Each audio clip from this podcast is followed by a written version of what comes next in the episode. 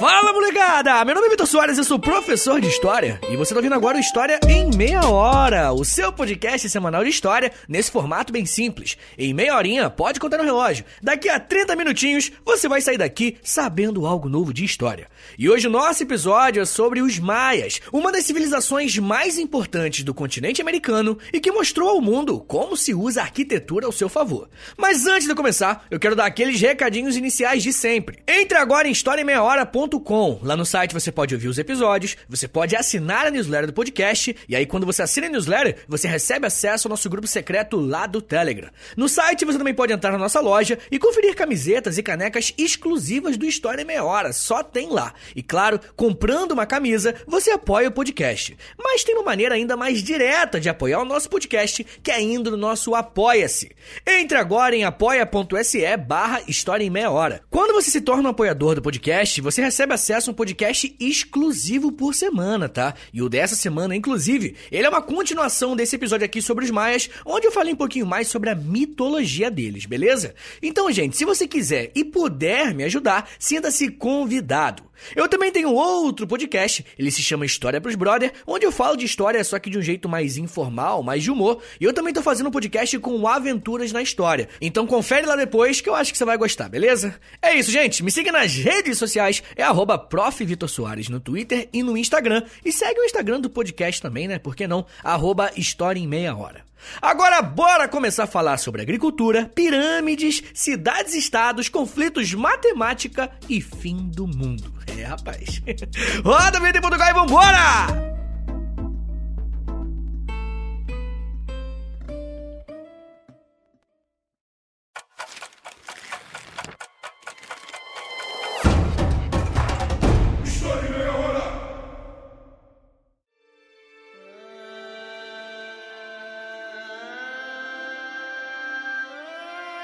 Possível conhecermos uma civilização que teve o seu auge há mais de mil anos atrás? Por que é tão comum considerarmos determinada cultura diferente da nossa como inferior ou até exótica? Essas são algumas das várias perguntas que podemos fazer quando estudamos sobre os maias. Como temos visto aqui no feed do História Meia Hora, quando falamos a respeito de povos nativos, existe uma tendência muito grande em generalizar essas pessoas e civilizações que estavam por aqui bem antes da chegada dos europeus. Quando pensamos nos povos pré-colombianos, ou seja, nas civilizações que tiveram contato com os espanhóis, esse padrão se repete. O que nós vamos estudar aqui hoje é como os maias foram importantes para a região em que eles habitavam e como seus feitos se fazem presentes até hoje. Quando pensamos no mapa do mundo, a primeira ideia que vem à nossa mente é falarmos dos países, né? Porém, essa divisão entre nações e países é algo relativamente moderno.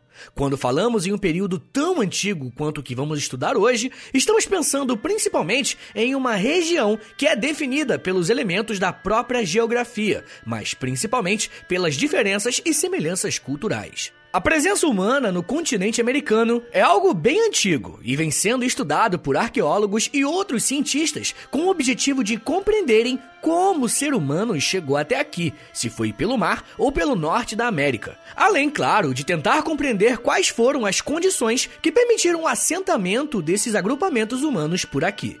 Antes de falarmos especificamente sobre quem foram os maias, precisamos falar sobre a região em que eles moraram. Por ter uma condição climática mais favorável à agricultura, a região que conhecemos hoje como México foi o lugar onde diversos povos se formaram. Como eu disse, o México só veio a existir muitos anos depois, e é por esse motivo que o termo mais usado pelos historiadores para falar dessa região é Mesoamérica. A Mesoamérica seria a região que hoje conhecemos como América Central e é o local de desenvolvimento de povos como os Olmecas, os Mistecas, os Teotihuacanos e os Astecas e muitos outros também. Provavelmente, desses que eu falei, você já deve ter ouvido falar dos astecas, na é verdade? E caso vocês queiram um episódio sobre eles, só sobre os astecas, manda mensagem lá na DM do Instagram, arroba História em Meia Hora, beleza? Enfim, a Mesoamérica, que vai desde o sul do atual México até o norte do Texas, era habitado por essa diversidade de povos que coexistiam e muitas vezes entravam em conflitos.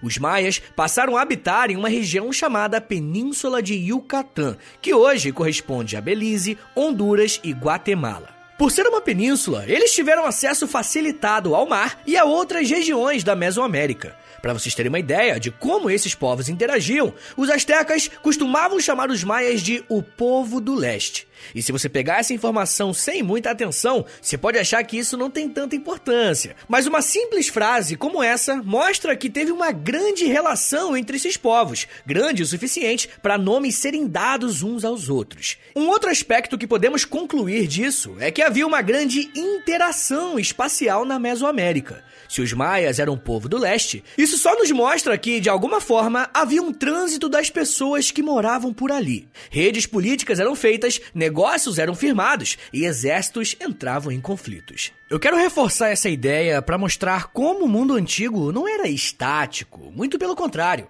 A história dos maias nessa região deu-se início por volta do ano 2000 a.C.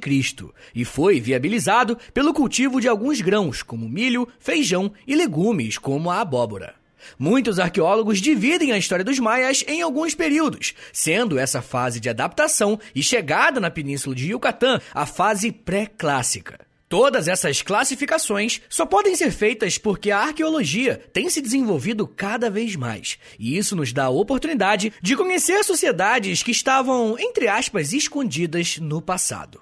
Recentemente, foi descoberto um grande sítio arqueológico, onde foram descobertos diversos elementos religiosos e de organização social dos maias. Foi durante esse período da história que o comércio entre as civilizações maias e outros povos, como os Teotihuacan, se intensificou. Esse intenso fluxo entre os diferentes povos deram aos maias condições de se tornarem uma grande civilização. É muito debatido a influência dos Olmecas e dos Teotihuacan na formação desse povo que estamos estudando hoje. Dos Teotihuacanos, os maias se inspiraram em relação à política e à forma de se organizarem. Já os Olmecas deram aos maias as bases da formação da arquitetura que conhecemos hoje como maia e é visitada e estudada por milhões de pessoas ano após ano.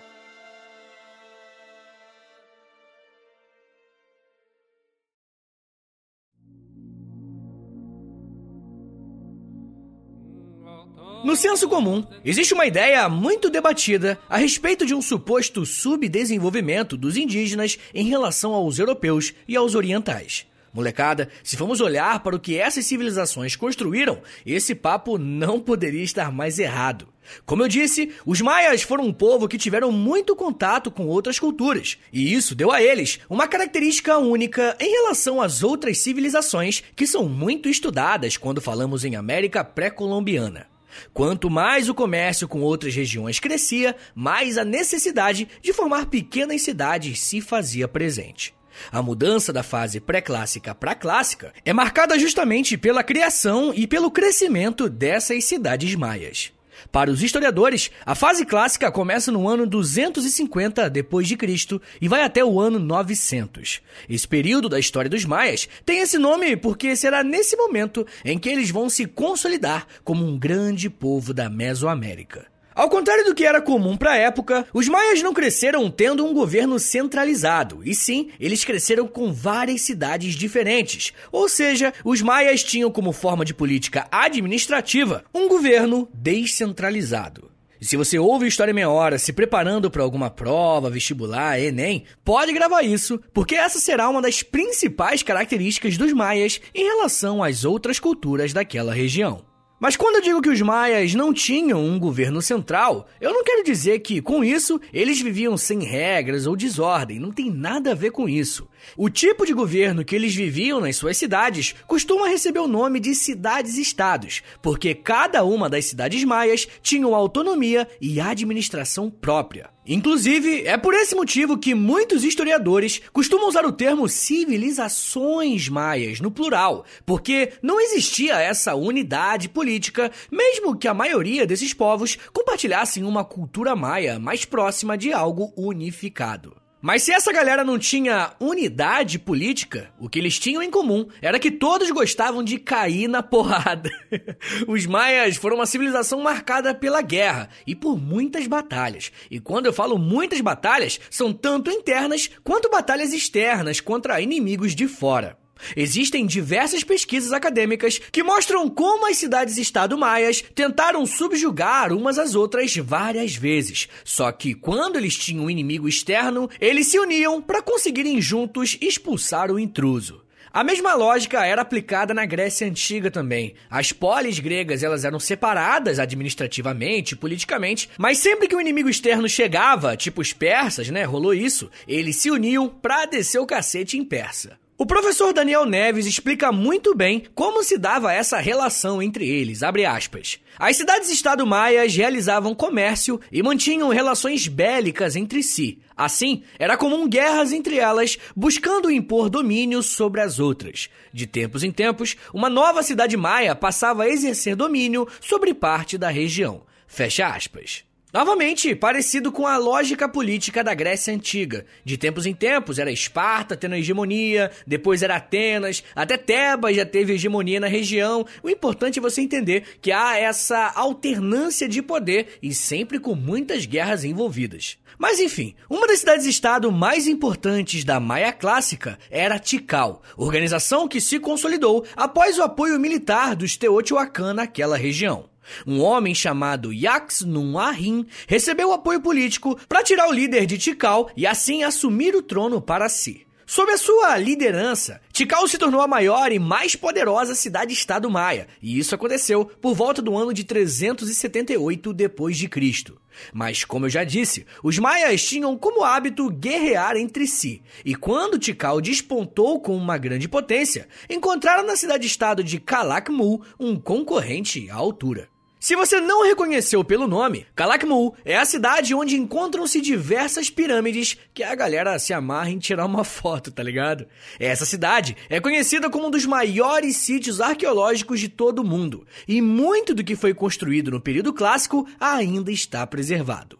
A relação entre essas duas cidades sempre foi de conflito, mas ao longo dos anos, uma acabou servindo à outra, seja por acordos políticos ou no campo de batalha por derrotas mesmo. A guerra nesse contexto era importante para expandir territorialmente as cidades, mas também para conseguirem escravos. Nesse contexto, para alguém se tornar escravo, era necessário ser derrotado em guerra, ser algum tipo de criminoso ou estar pagando alguma dívida. Os escravos maias foram aqueles que construíram essas gigantescas e complexas cidades que estamos falando. Quando falamos nos maias, a palavra construção e arquitetura tem um valor todo especial para entendermos quem eles foram. Se olharmos as fotos dos turistas, podemos pensar que aquelas pirâmides ou as construções grandiosas foram construídas pra galera do futuro, né? Nós, hoje em dia, postarmos uma foto bacaninha no Instagram, tá ligado?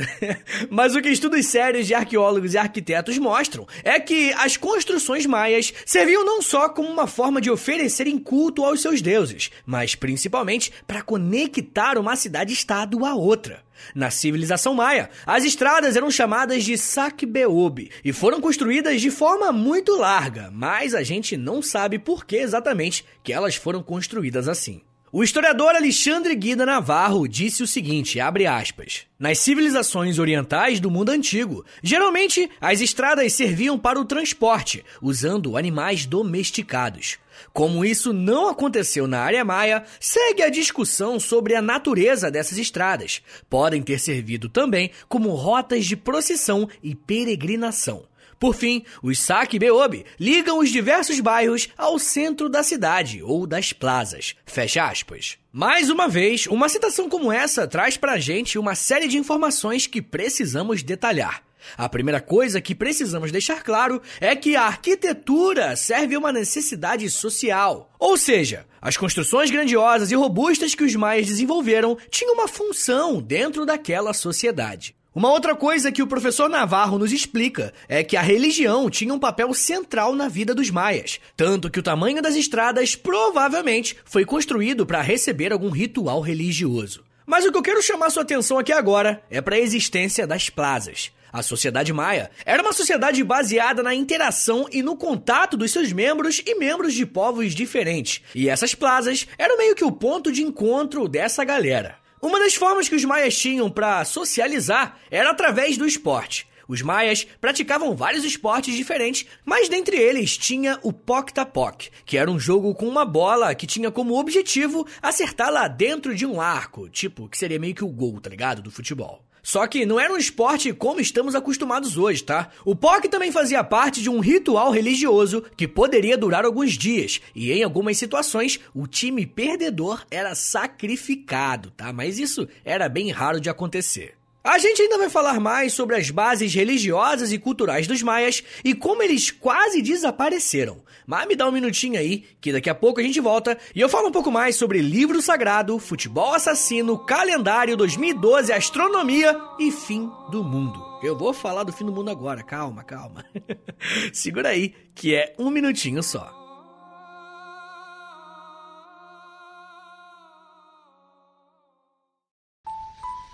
Eu sempre sonhei em poder viver de criação e de educação. E graças ao apoio de vocês lá no Apoia-se, isso se tornou realidade. Entre em apoia.se barra História em Meia Hora, que com 10, 20 ou 30 reais por mês, você não só contribui para esse trabalho continuar acontecendo, como também recebe recompensas exclusivas para os apoiadores. Com 10, você tem acesso a um podcast semanal exclusivo. Eu me aprofundo em um tema de um dos episódios da semana e envio diretamente para o seu e-mail através do Apoia-se. Já tem mais de 70 episódios por lá e você vai receber acesso a todos eles. Além do podcast exclusivo, com 20 reais, você também recebe acesso ao nosso Clube do Livro. Todo mês nós lemos um livro sobre história e conversamos no grupo do Telegram e depois de 30 dias fazemos uma call no Zoom para compartilharmos as nossas impressões. E com 30, além das recompensas anteriores, eu te adiciono no meu Amigos Próximos no Instagram, onde publico conteúdos diários com curiosidades históricas, tanto no arroba História em Meia Hora quanto no arroba Prof. Vitor Soares. E se você tiver alguma dúvida sobre o apoio, é só entrar em contato comigo pelo e-mail historiaemmeiahora.gmail.com apoia.se barra História em Meia Hora. É apoia.se barra História em Meia Hora. Valeu, gente!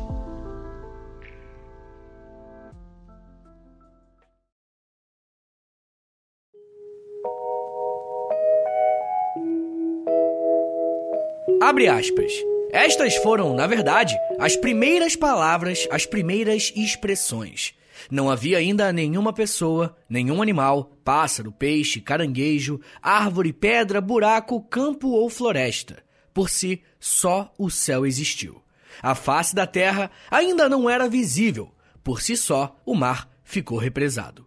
Fecha aspas. Não, essa não é uma citação da Bíblia dos cristãos, e sim do livro chamado Popol Vuh. Ele conta como os maias entendiam que o mundo havia sido criado, junto com todas as coisas. Popol pode ser traduzido como comunidade ou conselho, enquanto Vu significa livro. Logo, Popol Vuh é tipo o livro do conselho. E se você achou que era o Cid Moreira narrando a Bíblia Sagrada, olha, calma, você não está inteiramente errado. Porque mesmo que esse livro contenha a crença dos maias, ele foi produzido por volta do século XVI, quando os povos mesoamericanos já estavam em contato com os espanhóis, e muitos deles já tinham sofrido uma série de influências cristãs. Ainda não é o momento de falarmos sobre o encontro dos povos nativos com espanhóis, mas eu quero chamar a sua atenção para a relação que os maias tinham com a religião. Assim como outros povos nativos da América, os maias eram politeístas, ou seja, acreditavam em uma série de deuses diferentes. Em sua grande maioria, esses deuses estavam ligados a elementos da natureza e a ordem da sociedade dependia da obediência ou não a esses deuses. Um dos trechos do Popol Vuh conta o seguinte, abre aspas, tratemos agora de criar seres obedientes, respeitosos, que nos sustentem e nos alimentem. Fecha aspas. De acordo com a tradição maia, quem disse essa frase foram os deuses Tepeu e Gukumat. Eles falaram isso no momento em que a humanidade estava sendo criada. Isso mostra pra gente que a relação entre humanos e os deuses era de serviço e obediência. No dia a dia, essa obediência era demonstrada através de sacrifícios. Como os maias entendiam que os deuses deram a eles a vida, logo deram o sangue a eles. A forma então de retribuir essa graça era oferecendo sangue aos deuses.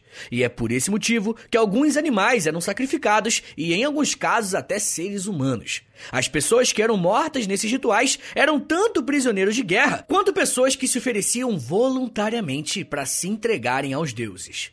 Só para deixar claro uma coisa, tá? Quando falamos sobre sacrifícios humanos, isso não quer dizer que toda terça-feira à noite a galera ia lá e matava uma pessoa. Não era algo comum e corriqueiro assim.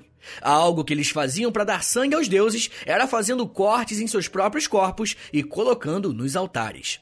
Esses cortes poderiam ser feitos nas orelhas, nas mãos e outras partes não vitais. Dentro dessa cultura, os deuses interagiam e respondiam às ações humanas, mas eles viviam em um local separado que se chama Tamoanshan, que é uma espécie de paraíso ou até Olimpo dos deuses mesoamericanos. Para os maias, a religião também tinha um caráter político, uma vez que o líder de cada cidade-estado era considerado um representante da divindade que cada cidade adorava e servia. Você se lembra que no bloco anterior eu disse que toda arquitetura serve a uma necessidade social? Então, no caso dos maias, as pirâmides de pedra que foram construídas em todas as cidades-estado tinham como uma das funções servir como templo religioso. Provavelmente, o exemplo mais conhecido seja o templo de Kukulkan, localizado na antiga cidade de Chichen Itza, e atualmente é um dos pontos turísticos mais visitados do mundo. Queria muito ir lá, hein? Pô, me leva aí, galera, na moral. Bem, as pirâmides maias são a maior prova de que o preconceito com os povos nativos existe e é algo muito presente no nosso imaginário. Não é nem um pouco difícil você encontrar na internet pessoas falando que essas construções são obras de alienígenas ou algo assim. E isso acontece por causa de uma palavra chamada etnocentrismo, que significa basicamente analisar e muitas vezes julgar o mundo a partir da sua própria cultura, rebaixando e menosprezando aquilo que é diferente. Então, por exemplo, desde muito pequenos, fomos ensinados a crer que somos uma continuidade da história da Europa. Logo, tudo que à América não é tão bom ou tão socialmente evoluído como aquilo que veio do velho mundo. A partir dessa visão, os maias nunca poderiam ter construído aquelas pirâmides, uma vez que eles eram selvagens e incivilizados. E o pior de tudo é que, normalmente, esse pensamento está inserido dentro das pessoas e elas não percebem, elas não fazem ideia. Bom, mas é para isso que a história existe e o História é Meia também, né? Para deixar você e todo mundo de olhos bem abertos, para analisar e repensar aquilo que pensávamos antes de dar o play. Inclusive, segue o podcast aí, pô, é de graça. Tô, tô te ajudando a ser uma pessoa melhor. Aqueles caras estão brincando, gente. Mas segue aí o podcast na moral. Vamos lá. Mas na verdade, gente, é que o período clássico das civilizações maias representou o desenvolvimento dessa tecnologia que é vista na construção das pirâmides. Mas além de ser um templo religioso, as pirâmides também são multiuso, tá? Elas eram também o calendário da sociedade maia. E sim, você não ouviu errado. Aquelas construções grandiosas também eram usadas por eles para contarem os dias e saberem em qual época do ano e estação eles estavam. Usando como exemplo a pirâmide de Kukulkan, em cada um dos seus quatro lados, ela tem um lance com 91 degraus. Se você pegar uma calculadora e somar a quantidade de todos esses degraus, você vai chegar ao número de 364 degraus. E aí, né, contando com o topo, 365. Exatamente os dias que um ano tem. Os maias desenvolveram uma série de conhecimentos muito avançados em comparação com outras civilizações daquele mesmo período. A matemática foi muito usada na construção de todos os artefatos que falamos nesse episódio, e muitos especialistas dizem que os maias foram um dos poucos povos a descobrirem e usarem o número zero.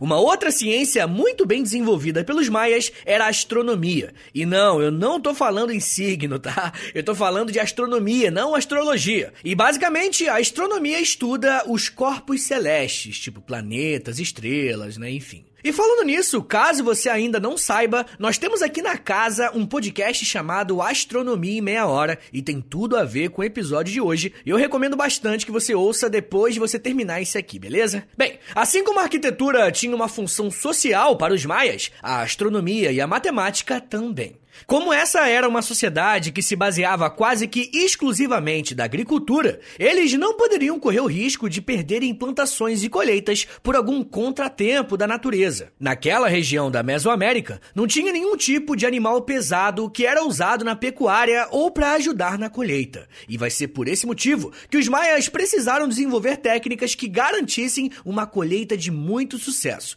E eles fizeram isso observando e estudando os astros e o clima da região em que eles viviam. Os calendários maias eram usados para basear e guiar as épocas de plantações e colheitas daquilo que eles plantavam. Dessa forma, usando os calendários que eles mesmos desenvolveram, a quantidade de alimentos perdidos era bem menor e eles poderiam prever se havia necessidade de racionamento de comida ou não. Ah, eu disse calendários, no plural mesmo, porque eles tinham pelo menos três e eram usados simultaneamente. O calendário lunar era de uso exclusivo dos sacerdotes, porque regulava quando os sacrifícios e as cerimônias religiosas deveriam ser feitos. O calendário solar era aquele usado nas pirâmides para calcular os dias e os meses do ano. E dentro desse calendário existiam 18 meses com 20 dias cada, faltando apenas 5 para completar os 365 dias. E por fim, o calendário venusiano era usado para contar o tempo histórico, que para eles teve início no nosso 3114 a.C. Uma outra coisa muito interessante sobre os calendários maias é que eles acreditavam que o mundo vive sob um ciclo que termina e se repete eternamente a cada 52 anos. Para os maias, a vida é um ciclo. Então é como se, após esse período, tudo fosse resetado e começasse novamente. Inclusive, muita gente passou a ouvir falar mais dos maias por conta dessa forma de contar os anos e interpretar a história. Por volta do ano de 2012, começou a surgir um papo de que os maias haviam previsto o fim do mundo para dezembro daquele ano. E é claro, né? A maioria das pessoas levou isso na brincadeira. Mas um filme chamado 2012 fez muito sucesso, mostrando como seria o cumprimento dessa profecia maia. Além do desenvolvimento da matemática, da astronomia e da arquitetura, os maias também criaram um sistema de escrita que misturavam símbolos e números e que ficou conhecido como hieróglifos maias. Até hoje, estudiosos tentam traduzir todo esse código de escrita, mas por enquanto apenas 85% de todo esse sistema de comunicação foi decodificado. Todos esses elementos tecnológicos e arquitetônicos servem para mostrar como a sociedade maia é complexa e ao mesmo tempo que se desenvolveu em uma região de intensas disputas por território e por poder. Mas o que muita gente não sabe é que quando os europeus chegaram na América, os maias já não eram tão poderosos quanto no período clássico. Até hoje, não sabemos o motivo exato para o declínio dos maias, uma vez que eles tinham desenvolvido tantas tecnologias que poderiam colocá-los à frente de muitas outras civilizações. Assim como quase tudo o que falamos aqui hoje, existe uma grande possibilidade que o fator que causou o enfraquecimento dos maias tenha sido a agricultura e a superpopulação das cidades-estado maias. Quando uma cidade cresce e se desenvolve bem, é natural que haja um crescimento populacional naquele local. Além de receber pessoas de fora, essas condições favoráveis impactam diretamente no número de filhos que as famílias têm. Agora calcula isso ao longo de centenas de anos. Nós vamos chegar em uma das principais hipóteses para o declínio maia: a superpopulação. De acordo com essa teoria, a população cresceu mais do que a capacidade produtiva permitiu, e como eles se sustentavam na agricultura, a Terra não conseguiu acompanhar esse ritmo. Uma outra hipótese é que algumas catástrofes naturais tenham abalado a região, desorganizando assim a estrutura política que eles haviam criado. Independentemente de qual seja o real motivo da decadência da civilização maia, o primeiro impacto desse declínio foi um esvaziamento das grandes cidades que foram criadas pelos maias.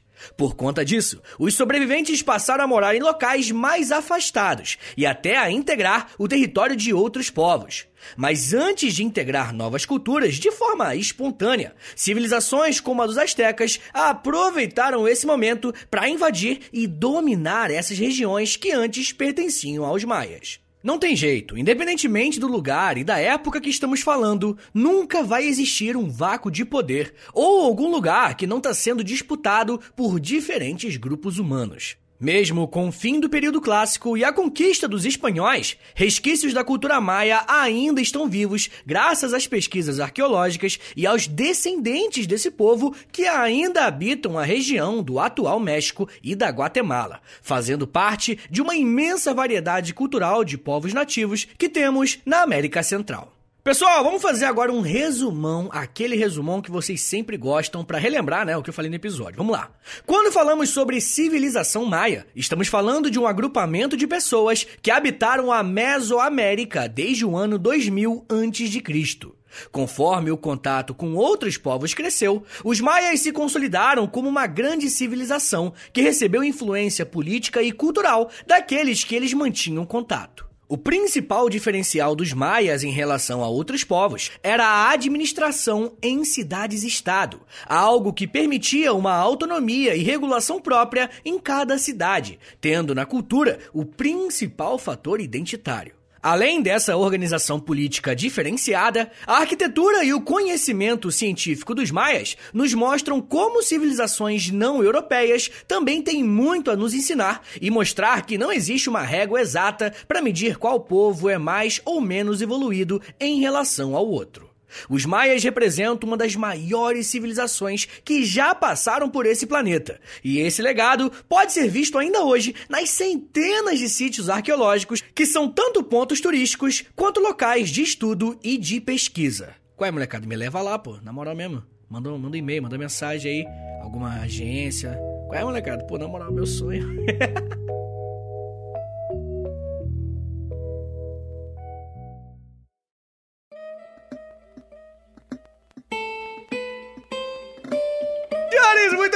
obrigado por ter vindo até aqui. Esse tema é bem legal. Eu acho que é, pô, sempre cai em prova, né? Inclusive, isso é importante, nem vestibular. Então, pô, dá uma moralzinha, ajuda mais pessoas, compartilha esse episódio com a galera, demorou? Olha só, gente, não esquece, posta nos stories, faz esse favorzinho que story hoje em dia é muito importante. Posta lá e marca, arroba História em Meia Hora. E você também pode postar no Twitter, se você quiser, e marca lá, arroba H30podcast, beleza? Não se esquece, se você gosta do História em Meia Hora, você quer ver esse podcast continuar de pé por muito tempo ainda, dá uma passada lá no Apoia-se, beleza? apoia.se barra História em Meia Hora. E não se esquece de seguir o canal, de seguir aqui né, no, no Spotify, na Apple Podcast, onde você estiver ouvindo. Outra coisa que você pode fazer para me dar uma moralzinha também é mandar para aquele brother tá ligado? Todo mundo tem um amigo que gosta de história, né? Então chega pra ele e manda esse, pô, olha só que podcast maneiro. Porque quando um amigo indica, a chance da pessoa gostar e ouvir, se interessar, é muito maior do que quando alguém posta aleatoriamente, pode crer? Não se esqueça, eu tenho outro podcast, ele se chama História pros Brother, que é de história e de humor. E eu também tô fazendo um podcast pro Aventuras na História. É só jogar aí no seu agregador de podcast favorito,